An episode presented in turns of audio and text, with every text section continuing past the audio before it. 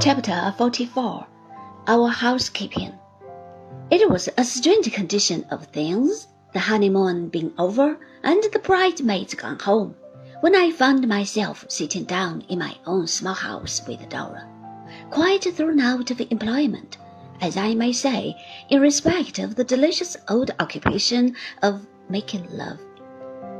It seemed such an extraordinary thing to have Dora always there it was so unaccountable not to be obliged to go out to see her, not to have any occasion to be tormenting myself about her, not to have to write to her, not to be scheming and devising opportunities of being alone with her.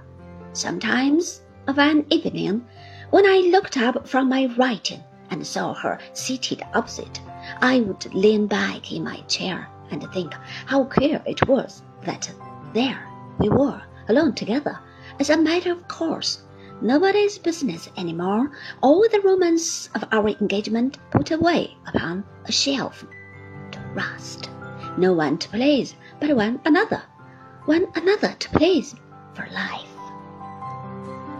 When there was a debate, and I was kept out very late, it seemed so strange to me as I was walking home to think that Dora was at home it was such a wonderful thing at first to have her coming softly down to talk to me as I ate my supper.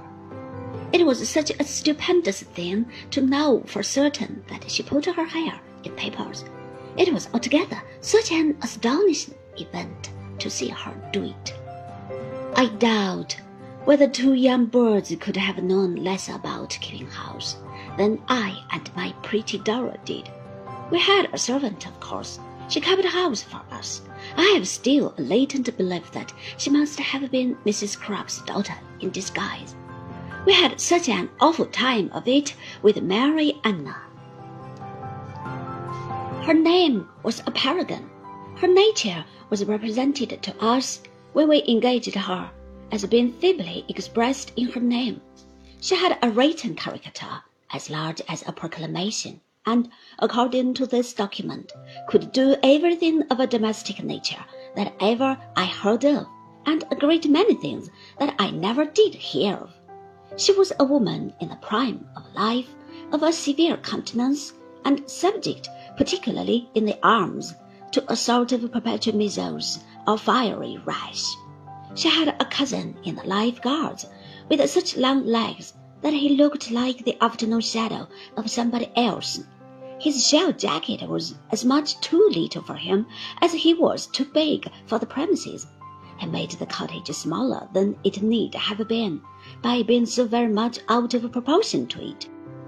Besides which, the walls were not thick, and whenever he passed the evening at our house, we always knew of it by hearing one continual growl in the kitchen. Our treasure was warranted sober and honest I am therefore willing to believe that she was in a fit when we found her under the boiler, and that the deficient teaspoons were attributable to the dustman. But she preyed upon our minds dreadfully. We felt our inexperience and were unable to help ourselves. We should have been at her mercy if she had had any, but she was a remorseless woman and had none. She was the cause of our first little quarrel. My dearest life, I said one day to Dora, do you think Mary Ann has any idea of time? Why, Doady? inquired Dora, looking up innocently from her drawing. My love, because it's five, and we were to have dined at four. Dora glanced wistfully at the clock and hinted that she thought it was too fast. On the contrary, my love, said I, referring to my watch. It's a few minutes too slow.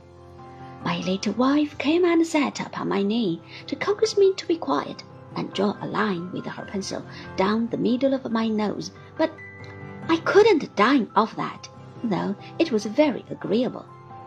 Don't you think, my dear, said I, it would be better for you to remonstrate with Mary Ann? Oh, no, please. I couldn't, Doady, said Dora. Why not, my love? I gently asked.